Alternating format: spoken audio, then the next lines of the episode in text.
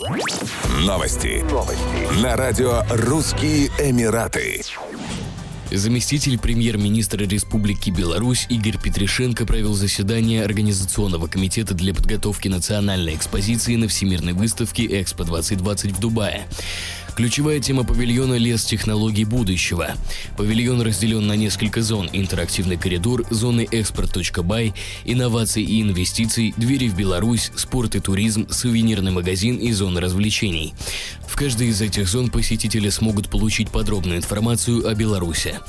Основной акцент в павильоне сделан на зоне бизнеса, где свои возможности и потенциал представят белорусские предприятия из разных отраслей экономики – нефтехимической, машиностроительной, образовательной, научной и так далее. Кроме того, посетители познакомятся с новейшими IT-разработками в сфере медицины, сельского хозяйства и образования. Помимо деловых мероприятий предусмотрено проведение Национального дня Беларуси, как предполагается 22 ноября 2021 года с участием высшего руководства страны. Также в планах Белорусский инвестиционный форум, День туризма, науки, а также Дни областей Беларуси и Минска с выступлениями известных белорусских музыкальных и танцевальных коллективов. Два верблюда погибли в Северном Эмирате Ум-Аль-Кувейн в результате столкновения с автомобилем. Как сообщили в местной полиции, авария произошла на трассе Итихад по направлению в Рас-Аль-Хайму. Водитель транспортного средства остался жив, однако сам автомобиль получил серьезные повреждения. Отмечается, что столкновение произошло в дневное время суток.